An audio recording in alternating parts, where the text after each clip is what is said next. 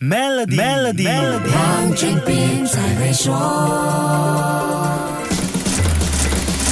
你好，我是黄俊斌。说起厄尔尼诺效应，我们也算是相当有经验了。上一集说过一九九七和一九九八年的情况，相信很多人都记忆犹新。再跟你说一个小秘密，你看到那些家里多安装了一个大型 water tank 的朋友，很大可能是经历过九七九八年大治水煎熬的，这是痛苦经验后总结出来的防范措施啊！不相信的话，可以问问他们。可见厄尔尼诺现象不应该只是气象局、环境部或卫生部苦口婆心劝导人。们节省用水、减少户外活动、不要公开焚烧、多喝水、避免中暑的宣传工作而已。我们每一个人都要认真看待和做好准备，尤其是做生意的朋友。先不说中暑和热浪滚滚带来的健康风险，就说商业上的影响。炎热的天气下，消暑解热产品的需求量将会大增，商家会很开心的看到强劲的市场消费力，但这同时也需要充分备战，应付一大波的顾客潮。对中小企业最根本的事就是库存和成本管控，需求量提高，但存货不够，这绝对是你身为商家最不想看到的事，对不对？还有天气太热，人们如果没有躲在家里，那肯定是要泡在有冷气的地方，店面和门市的电费又会是一笔不小的费用。水的储备则是另外一个需要注意的事项，这些你都不能不预先考虑，并且准备好你的 cash flow。再来，万一烟霾重现怎么办？最近疫情又反复，防范措施该怎么处理呢？这也是现在就要开始想的事情了。经历过。MCO、CMCO、RMCO、EMCO、TEMCO、AEMCO，你肯定知道 last minute 处理防范措施的痛苦了。不止这样，厄尔尼诺还会影响到我们的通货膨胀呢？怎么可能？下一集跟你说一说。守住 Melody，